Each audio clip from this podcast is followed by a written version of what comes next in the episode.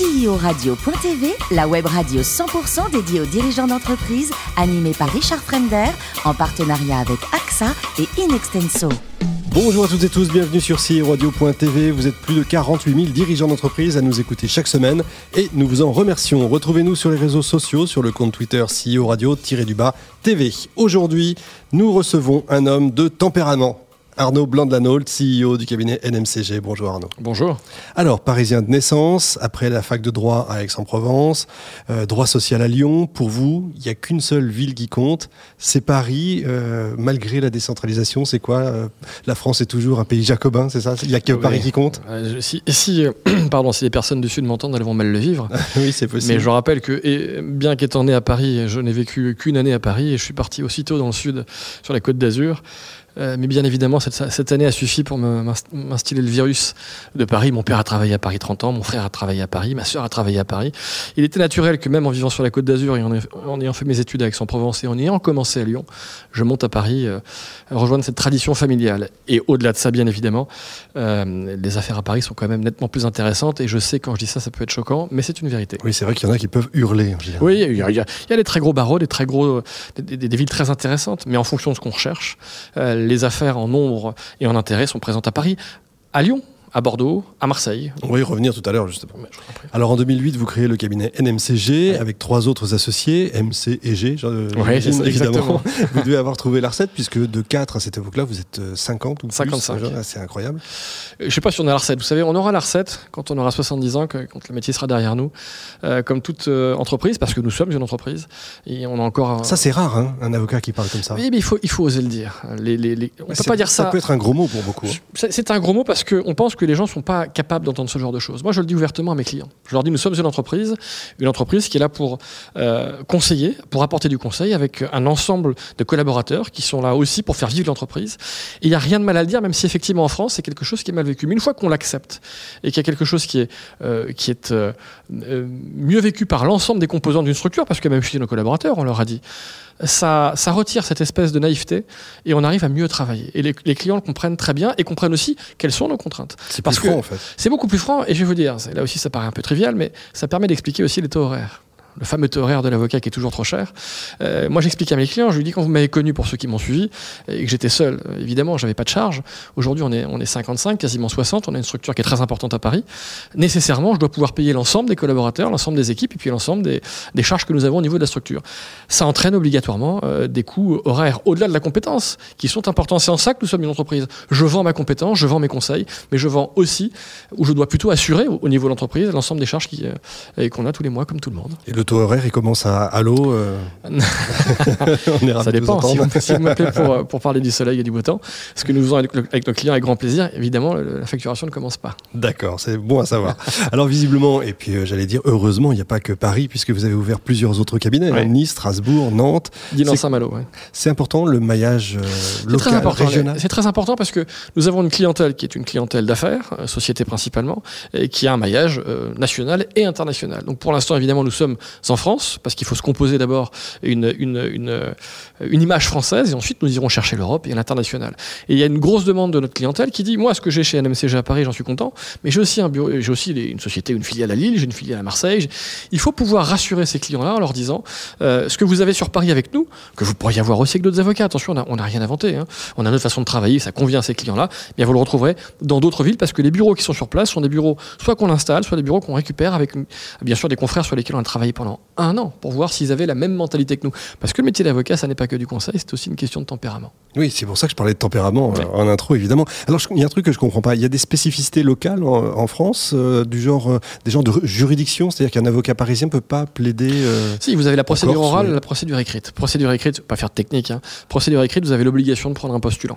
C'est tout. Euh, ça peut être les tribunaux de grande instance, par exemple, quand vous avez mhm. un, sujet. Euh, en revanche, tout ce qui est euh, social, le prud'homme, par exemple, il n'y a absolument aucune obligation. Ça s'appelle une procédure orale de prendre un, postulant sur place. Et moi, en tant qu'avocat social principalement, je peux très bien me déplacer, ce que je fais, hein, à Nice, à Tourcoing, à Rennes, dans toute la France. après, il y a des stratégies juridiques qui font que parfois nous ne prenons pas euh, nous-mêmes, euh, nos collaborateurs ou moi-même à Paris pour aller à Nice, nous prenons un avocat local. On a maintenant un bureau parce que ça peut être intéressant. Ça, c'est pas une obligation, c'est stratégique. Il n'y a pas d'obligation, c'est stratégique en fonction des dossiers. Après les régions, on peut imaginer l'Europe Oui, l'Europe. L'Europe, euh, c'est pas qu'on peut l'imaginer, c'est qu'on l'imagine très fort. On va l'imaginer. on l'imagine déjà très fort, mais il faut, il faut pas aller trop vite. Euh, la vitesse est quelque chose qui préjudicie à beaucoup d'entreprises. On veut aller vite, mais on a conscience qu'en allant trop vite, on peut y perdre la marque, on peut y perdre la vision du client. Il faut pourtant, on est à une époque où tout le monde veut aller vite. Tout va vite. C'est peut-être l'erreur l'énorme erreur de la, rapidité et de la vitesse, c'est que vous avez des systèmes qui fonctionnent mal. Parce qu'on on a tous envie d'aller vite. Je veux moi aussi aller vite. Je veux un perfectionnement qui fait que ma télévision, je veux, je veux qu'elle aille encore, plus vite. Mais vous l'avez vécu comme moi, vous, avez, vous rentrez chez vous, votre Bluetooth ne fonctionne pas, votre Wi-Fi ne fonctionne pas. fonctionne pas. Pourquoi? Ça nous fait hurler. Parce que la technologie, oui, mais la mmh. technologie va trop vite. On, veut aller vite, mais il n'y a pas les moyens structurels, les moyens humains pour pouvoir assurer ça. Et ben nous, chez NMCG, on se dit, on aimerait, on aurait pu avoir déjà 15 villes et être en Europe. Mais on se dit, non, d'abord, on, fait attention, on construit avec l'image du client, avec la position du client, avec la validation du client, et ensuite, une fois que cette validation est faite, on grossit parce que ça le rassure le client. Il faut jamais oublier, rassurer le client avant tout, a fortiori dans notre job. Qui va piano, va sano. Exactement. même, si, même si, objectivement, c'est très agaçant. Oui, ça, ça, je vous l'accorde. Euh, vous avez une salle de sport, je crois, dans le cabinet parisien. Euh, c'est pour faire euh, start-up branché Non. Je... Où il y a vraiment un sens RH derrière. Non, vous savez, en fait, en, fait, je veux dire quelque chose qui est un lieu commun, mais en France, on n'invente pas grand-chose. On regarde ce qui se passe à l'étranger, et notamment dans les pays anglo-saxons. Les salles de sport, elles, existent, pardon, dans les cabinets d'avocats aux États-Unis depuis très longtemps, et à, Londres notamment, depuis très longtemps. Et, j'avais rencontré, j'avais travaillé pendant, pendant quelques, quelques mois à Londres, et j'avais travaillé dans un gros cabinet, il y avait deux salles de sport euh, trois terrains de squash, j'avais dit à un associé, mais c'est quand même génial cette histoire il y a quelques temps, hein. c'est génial que vous ayez tout ça. Et le type me, sort une réponse que j'ai trouvée géniale, il me dit, écoutez, c'est génial pour nos collaborateurs de pouvoir avoir cette capacité à, se, à se décharger de leur, leur, pression sur place, comme ça on leur donne un, cadre de vie qui est, qui est très agréable, et à côté de ça, c'est quand même génial aussi de pouvoir se dire, s'il y a un souci, je l'appelle aussitôt. Donc il y a toujours un intérêt qui est double. Évidemment, tout le monde, est, tout le monde y trouve Donc, je n'invente rien, mais tout le monde y trouve son compte. Évidemment. Vous avez des projets euh, technologiques également? Oui, mais ça, j'en parlerai pas. D'accord. bon, comme ça. Alors, c'est quoi le plus beau métier du monde pour vous? C'est avocat ou archéologue? L'archéologue, évidemment. Évidemment. Évidemment. le métier d'avocat est un métier qui est beau, mais qui est un métier qui a beaucoup de pression. L'archéologie aujourd'hui aussi, en réalité, on voit le métier d'archéologue par rapport au film qu'on peut, qu'on peut voir. Vous me posez la question parce que vous savez que c'était un métier que j'aurais aimé exercer. Euh, c'est un métier qui, qui reste très compliqué avec des subventions qui sont difficiles à obtenir. Mais en soi, le rêve est beaucoup plus présent. L'archéologie, c'est du rêve. L'archéologie, c'est de l'enfance. L'archéologie, c'est quelque chose de passionnant. Vous imaginez des choses. Le métier d'avocat, il y a un petit peu tout ça, mais qui est un petit peu plus brutal que le métier d'archéologue. On peut fouiller dans des dossiers. On peut fouiller dans des dossiers, mais le résultat n'est pas le même. Avec un, un clos rougeard, qu'est-ce que vous nous conseillez pour euh, à manger? Avec un rougeard, ah, le, le c'est un. Qui n'est pas très connu, hein. c'est euh, en une région où en général le vin est, plutôt bof. Ouais, en tout cas, c'est ce qu'on Le, croit, le c'est un Saumur Champigny. Saumur Champigny, c'est, sans vouloir là non plus être trop trivial, mais il faut le dire, c'est un vin de, un vin de supermarché. Donc il y a des très bons vins de supermarché. Mais dans l'inconscient collectif. il n'a pas des prix de supermarché. Hein. Exactement. Mais vous voyez Saumur Champigny, vous vous dites, bon, c'est un vin à 2-3 euros. Et, simplement, quand vous buvez ce vin-là, euh, à l'époque, puisque c'était deux frères Foucault qui, euh, qui avaient la propriété, c'était rendu à Bouygues en 2015, puisque l'un des frères est mort, l'artiste. et c'est un vin qui valait 40 euros. Entre 40 et 70 euros, parce qu'il y a il y a plusieurs, euh, plusieurs vins. Il y, a 4, il y a 80. Aujourd'hui, vous avez un vin qui, comme, euh, comme le frère est mort, qui a été revendu, c'est entre 150 euros et 600, 600 vu ça, 700 euros la bouteille. C'est un vin exceptionnel. Avec quoi le boire Vous pouvez le boire avec tout parce que je ne suis absolument pas objectif. Vous pouvez le boire à l'apéro, le rouge, hein, parce qu'il y a aussi un blanc, aussi bien qu'avec un pigeon, aussi bien qu'avec une, euh, avec une tourte, aussi bien qu'avec. Euh, ça, ça va faire hurler le purisme, mais aussi bien qu'avec du poisson. Ah, ça donne envie tout ça. C'est un vin que vous pourriez servir dans votre futur restaurant? On va en parler quand même. On va en parler, oui. Mais écoutez, il est, il est à la carte du futur restaurant. On ouvre effectivement un restaurant. Euh, c'est une passion. le métier d'avocat est une passion aussi. Il faut, sinon on ne fait pas ce métier. Hein. Mais je suis un bon vivant. votre vie est une passion. On essaye en tout cas. c'est jamais facile tous les jours, mais on, on essaie d'en faire une passion, en tout cas, ça, ça, se contrôle pas.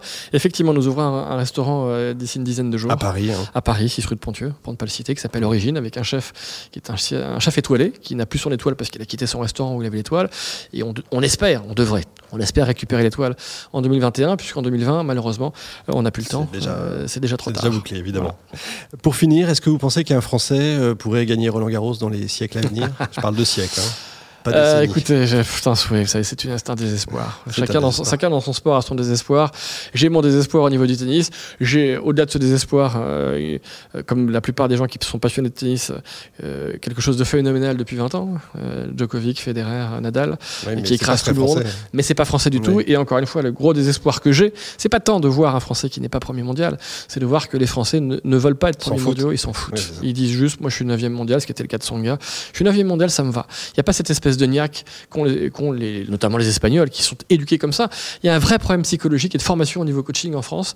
Euh, Mouratoglou est pour moi un type fabuleux qui est, français, qui aujourd'hui est entraîneur euh, du, je crois qu'il doit être euh, Tsitsipas 5 mondial. Euh, et ce serait bien que, et je crois que c'est ce qu'il fait d'ailleurs dans son académie, qu'il y ait une formation comme celle-là pour les Français, parce qu'on a une capacité. Il y a une vérité, vous savez. Hein. Les, les joueurs français sont les meilleurs joueurs du monde. À l'époque, à l'époque, le compte, euh, quand, quand, vous interviewez. Un des plus grands tennisman. Euh, mais Becker, vous demandiez, Tous ces gens-là vous disaient, quand, quand Henri joue bien, personne au monde ne peut le battre. Ce qui est une vérité. Sauf que Henri Lecomte était fabuleux, mais il n'avait pas. Euh, non, pas feignant, non, non, pas du tout. Il, avait, il, ne supportait pas la pression, comme la plupart des joueurs français. Le jour où les joueurs français supporteront la pression, je vous garantis qu'on n'aura pas un joueur mondial dans les cinq premiers, mais il y en aura peut-être deux ou trois. Il y a du boulot. vous vous souvenez, vous étiez en 83, la victoire de Noah Oui, je m'en souviens très bien. J'ai hurlé comme tout le monde. Évidemment. Merci beaucoup Arnaud. Fin de ce numéro de CEO Radio.tv. Retrouvez tous nos podcasts sur le site CEO Radio.tv et sur iTunes. Suivez notre actualité sur nos comptes Twitter et LinkedIn. On se retrouve mardi prochain, évidemment, à 14h précise, pour accueillir un nouvel invité. CEO Radio.tv vous a été présenté par Richard Fremder.